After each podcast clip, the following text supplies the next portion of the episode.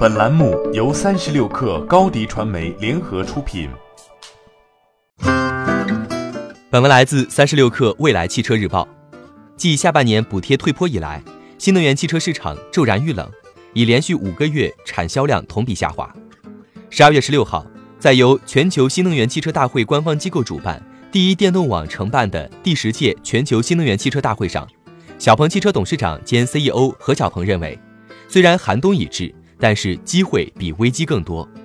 关于新造车企业如何抵御寒冬，他将筹集资本放在了第一条。他表示，每一个企业都需要广积粮。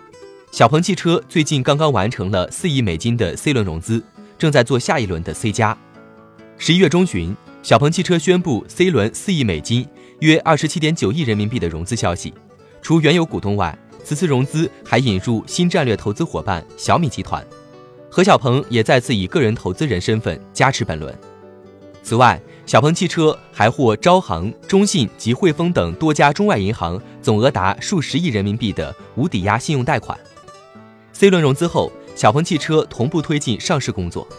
十二月十四号，国家企业信用信息公示系统显示，小鹏汽车运营主体广州成行制动汽车科技有限公司四十七位股东将其所持的全部股权悉数出质。对此，小鹏汽车副总裁李鹏程向未来汽车日报表示，中长期的目标肯定是上市，但没有具体时间表，所有的工作都会去做准备。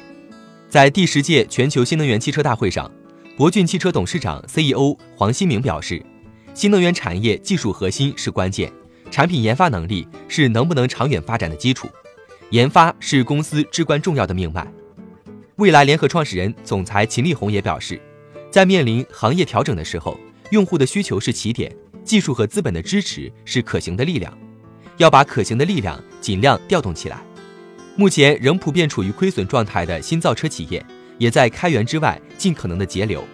今年下半年以来，拜腾、蔚来等车企已陆续展开裁员计划，也有新造车公司冻结大量外部支出项，已将有限的资本聚焦于技术研发等关键环节。何小鹏曾在二零一八年表示。到二零二零年，新造车企业也许只剩下两三家。眼下，新造车淘汰赛的号角已经吹响，能否备足粮草，成为新造车企业能否留在牌桌的关键。欢迎添加小小客微信，xs 三六 kr，加入克星学院，每周一封独家商业内参，终身学习社群，和大咖聊风口、谈创业，和上万客友交流学习。高迪传媒，我们制造影响力。商务合作，请关注新浪微博高迪传媒。